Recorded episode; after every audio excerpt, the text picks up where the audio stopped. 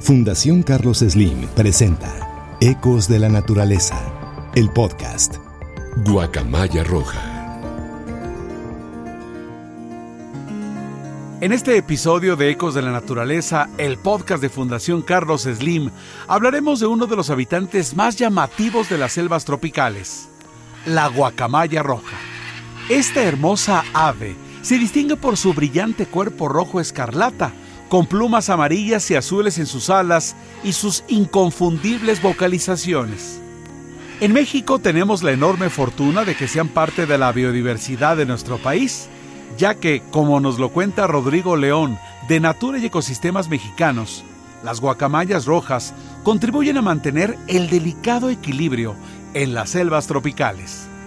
La guacamaya roja es una especie icónica de los ecosistemas tropicales. Esta especie habita en nuestro país y anteriormente se distribuía desde el sur de Tamaulipas hasta el estado de Chiapas, pasando por Veracruz y Tabasco. Es una especie que se alimenta de una gran cantidad de frutas, semillas, incluso hojas y algunos insectos que están en, la selva. Hemos registrado más de 80 especies de las cuales se alimenta y bueno, cumple un papel fundamental en el ecosistema como el jardinero de la selva. Al estar mordiendo todas estas semillas y hojas, brotes de nuevas semillas, va controlando el crecimiento de, de árboles y plantas. Las guacamayas son aves gregarias eh, que vuelan generalmente en grupos de dos a más individuos y hemos llegado a encontrar grupos muy muy grandes de hasta 120 individuos congregados. Las guacamayas son aves que han tenido un significado especial en las culturas prehispánicas de México.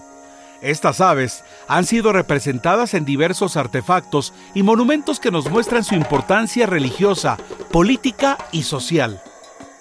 La guacamaya roja no solo tiene una importancia biológica, sino también una importancia cultural. Anteriormente para los mayas representaba el sol y el fuego o el calor que emitía. Las plumas de esta ave han sido eh, altamente demandadas desde el inicio de los tiempos, como los utilizaban como, como moneda de cambio ¿no? en muchas culturas, sobre todo las de las colas que se usaban como en los penachos, en, varias culturas, los mayas las utilizaban para, para eso, pero también se han encontrado sitios de crianza al sur de Estados Unidos y al norte de México, en donde las culturas como los paquimés tenían estos sitios en donde reproducían a la especie. Se han encontrado vestigios de lo que podían ser jaulas reproductoras, pichones, cascarones de huevos. Entonces todo eso lleva a pensar que estas culturas reproducían ahí a las guacamayas y en muchos de los casos las utilizaban como algo sagrado, pero también como sacrificio para los dioses. Como ocurre con muchas otras especies, a pesar de las evidencias de su gran importancia para los ecosistemas, en nuestro país, las poblaciones de guacamaya roja están al borde de la extinción por múltiples causas. Lamentablemente, la guacamaya roja se encuentra amenazada en todo su rango de distribución, eh, se encuentra en peligro de extinción y esto es debido principalmente a la acelerada pérdida de su hábitat. Hemos perdido más del 90% de su hábitat y bueno, ha sido extirpada de prácticamente todos los estados, quedando únicamente una pequeñísima población entre Veracruz, Chiapas y Oaxaca, en la zona de los Chimalapas, con 50 individuos más o menos, y una población muchísimo más importante en el sur de nuestro país, en Chiapas, en, en la selva lacandona. Y esta población es la última población original que nos queda y la más importante, ¿no? Porque hemos visto que esta es una subpoblación que se conecta y está migrando entre México, Guatemala y Belice. Entonces, formando lo que nosotros llamamos una metapoblación que, es, que se conecta todo el tiempo. Entonces a mí me gusta llamarlas como las monarcas del sur porque están representando este movimiento entre los tres países y nos recuerdan que la migración también es algo importante.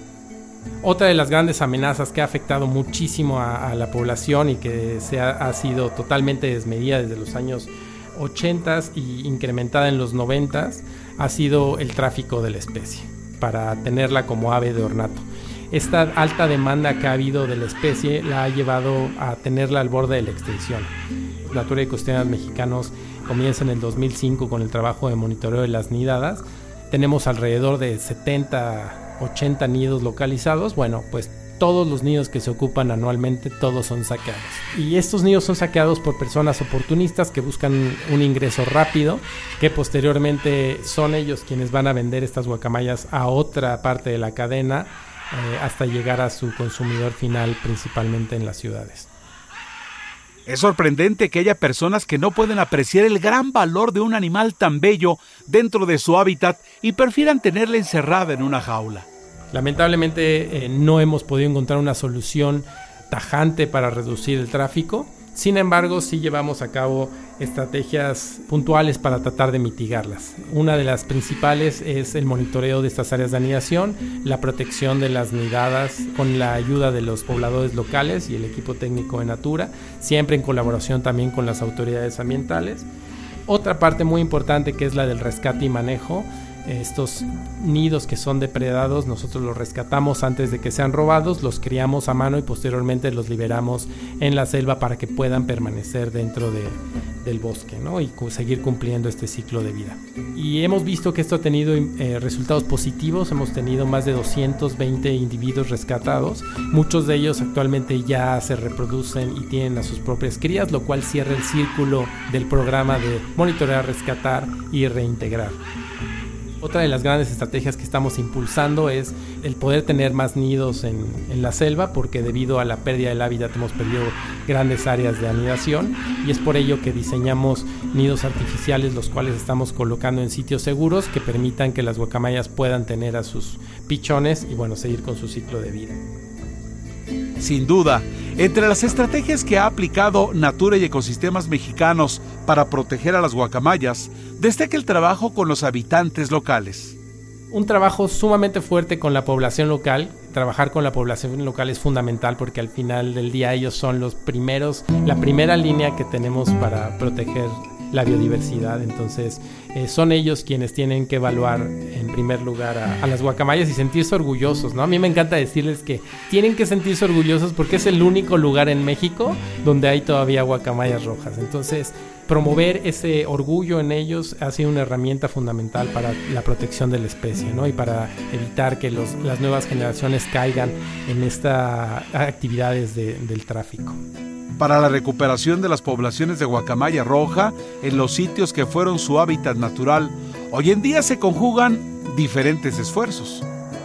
Han realizado también no solo Natura y Costeras Mexicanos en todo este trabajo que ha hecho en la, en la selva lacandona, que es fundamental para la especie, sino también se han realizado trabajos de conservación en otros sitios del país, como han sido los sitios de reintroducción en los Tuxtlas, en Veracruz y en Palenque que han permitido hacer liberaciones de individuos criados en cautiverio y que nos permiten tener todavía dos pequeñas poblaciones reintroducidas y sumamente acotadas a esos sitios que podrían funcionar eventualmente como otras subpoblaciones. Después de escuchar todo lo que se necesita para tener éxito en la recuperación de esta especie en peligro de extinción, nosotros también podemos contribuir, aún desde las ciudades tan lejanas, a su hábitat. Creo que el mensaje principal de todo esto y todo el tiempo, me gusta repetirlo y a lo mejor es importante que todo el mundo lo entienda que los pericos y las guacamayas no son mascotas. Todos los pericos y guacamayas de distribución nacional están en peligro de extinción. Y está en nosotros reducir y, lograr que estas especies puedan ser eh, mantenidas a lo largo del tiempo. Y la principal herramienta es, uno, no comprarlos y dos, la denuncia. O sea, creo que los mexicanos no tenemos mucho la cultura de la denuncia, pero es importante también realizar las denuncias de algunas actividades que nos parezcan que son ilegales. La conservación de las plantas y los animales en su hábitat natural es esencial para el funcionamiento de los ecosistemas, que dependen de un delicado equilibrio que nos beneficia a todos. Al proteger a las guacamayas rojas, contribuimos a mantener la riqueza de la biodiversidad en la selva lacandona, y así seguirá produciendo el agua y el oxígeno que son vitales para nuestra existencia. Ha llegado el momento de despedirnos de este episodio y te invitamos a seguir escuchando Ecos de la Naturaleza, el podcast. Fundación Carlos Slim presentó Ecos de la Naturaleza, el podcast